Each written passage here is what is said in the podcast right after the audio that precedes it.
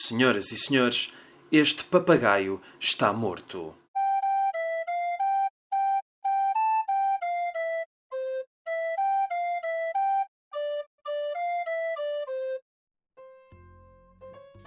O texto de hoje é português, de José Vilhena, e foi retirado do Manual de Etiqueta, um compêndio escrito por um dos grandes humoristas portugueses, com todas as boas maneiras para todo o tipo de pessoas e que, apesar de ter sido escrito há 60 anos, até ainda tem algumas coisas, aliás, várias coisas bastante atuais.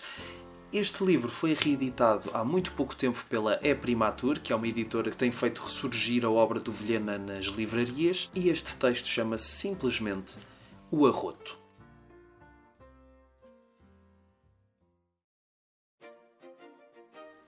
O arroto é um antiquíssimo hábito humano já em voga no tempo de Ramsés e de Nabucodonosor. Enquanto durou a civilização grega, o arroto foi pouco cultivado, mas os romanos apreciaram-no muito e fizeram renascer essa manifestação de contentamento digestivo. Na Idade Média, essa tradição foi ciosamente mantida nos mosteiros e abadias.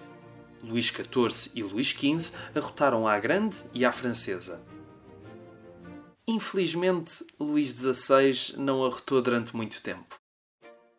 A Revolução Francesa tornou o arroto uma instituição democrática e pessoas que nunca tinham arrotado na vida começaram então a arrotar, com grande abundância de sons e exagero de maneiras. Hoje, essa subtil e expressiva forma de agradecer um bom jantar está um pouco esquecida.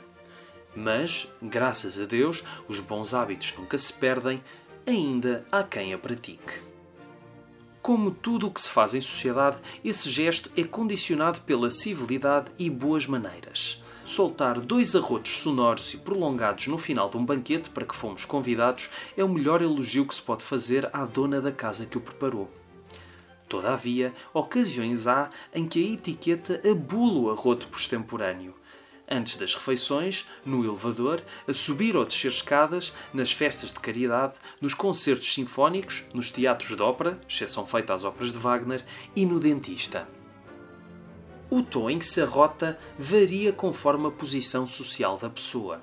É óbvio que seria extremamente descortês um mendigo arrotar no mesmo tom em que o faz um milionário, ou um operário com pretensões arrotar como o patrão banqueiros, prelados, generais, presidentes de conselhos de administração arrotam em dó maior. Os membros do corpo diplomático e os diretores gerais arrotam em ré. Cocotes, coristas, raparigas de vida fácil e amantes de pequenos industriais arrotam em mi menor.